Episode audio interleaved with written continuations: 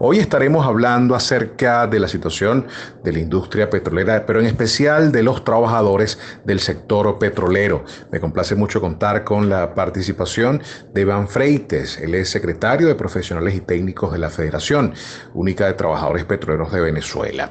A él le preguntamos, señor Iván, ¿Qué información nos puede dar en relación a la producción de gasolina por parte de PDVSA ante las largas colas que se aprecian en muchas ciudades del país? Mira, la, situación de la gasolina es una situación que ya eh, llegó a, los extremos, los extremos de, perjudicar la, vida de la gente. Ya han muerto gente porque no hayan cómo transportarlas a los hospitales, eh, mujeres pariendo en, las calles. Eh, la situación es muy grave porque eh, en lo inmediato no se vislumbra una solución al problema de la gasolina. Todo lo contrario que pasa en el mundo, todos los países del mundo, hay países que no son petroleros y la situación es normal con la gasolina. Y en Venezuela, cuando debería haber más gasolina en Venezuela, teniendo una capacidad de refinación nacional de 1.300.000 barriles, de esos se podrían producir un millón... Eh, mil barriles diarios de gasolina. Bueno, no hay gasolina en Venezuela. Eso es un, plan muy orquestado y donde la participación de otros países fue un hecho notorio. Países como Cuba, Irán, Rusia, eh, Turquía, Argelia, todos esos países se aprovechan de la situación que estamos viendo los venezolanos con nuestra industria petrolera nacional. Lo más lamentable es que la industria petrolera nacional quedó sin trabajadores. En lo más extenso de la palabra, quedó sola.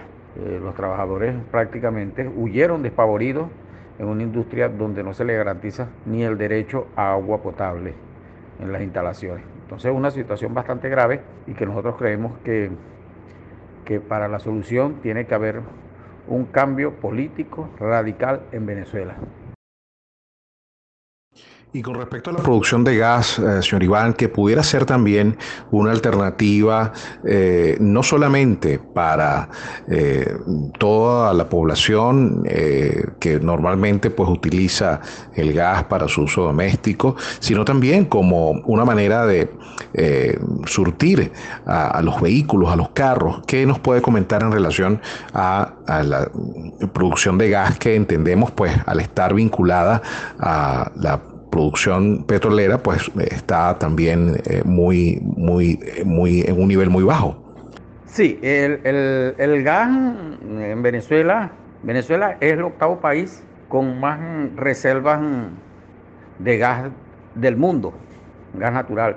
Si nosotros aprovecháramos ese gas, tuviéramos una industria petroquímica de avanzada, tuviéramos todos los hogares venezolanos con gas, gas doméstico por tubería y y tuviéramos unas empresas eh, creando empleo, eh, valor agregado. Pero lo que está pasando en Venezuela es que la caída en la producción ha afectado también no solo el petróleo, la caída de producción de petróleo ha afectado también la producción del gas. Y eso ha motivado a que, la, eh, a que tengamos fallas en el suministro de gas. Entonces tenemos una, una afectación del 95%. A principios de año la afectación apenas eran, eh, eh, eran aproximadamente del 87%. En, de marzo para acá ha afectado ya al 95% del país, inclusive a los que tienen gas por tubería están siendo afectados, que son cuatro estados, Miranda, Caracas, Distrito Capital, Zulia y Falcón, son los cuatro estados que tienen gas por tubería. Esto ha, ha hecho de que nosotros dependamos de cuándo se les ocurre a eh, enviar un barquito para acá, para Falcón. Imagínate, nadie se imaginó.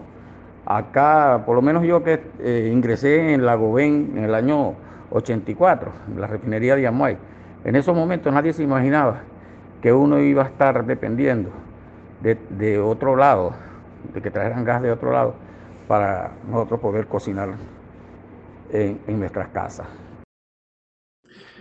Hemos visto protestas de trabajadores petroleros en diversos puntos del país reclamando mejoras salariales. Coméntenos, señor Iván, cuál es la situación laboral desde el punto de vista de los beneficios socioeconómicos y de las condiciones de trabajo de quienes actualmente eh, siguen en sus puestos de, trabajo en toda la industria petrolera a nivel nacional. Mira, eh, el plan eh, que, se, que se hizo en la industria petrolera no solo abarcó, abarcó la, parte de, de, las estructuras, de la infraestructura petrolera, del, del, comercio, no, se atacó lo principal, lo más valioso de cualquier empresa, que es su recurso humano.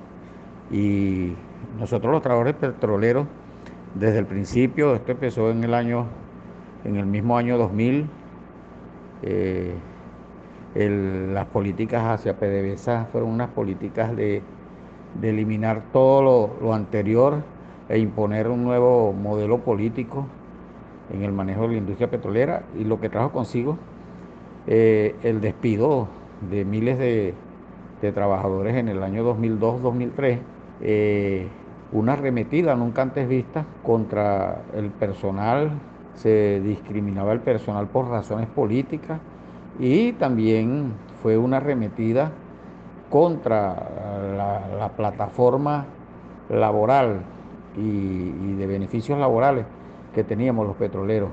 Se empezó eliminando la meritocracia, eh, los planes de vivienda, eh, la alimentación, nosotros teníamos el beneficio del comisariato, todo eso se, se fue eliminando, fue de manera sistematizada hasta llegar a hoy en día que no tenemos ni convención colectiva, no tenemos ni derecho a la salud, ni derecho a la alimentación, ni derecho a un salario digno.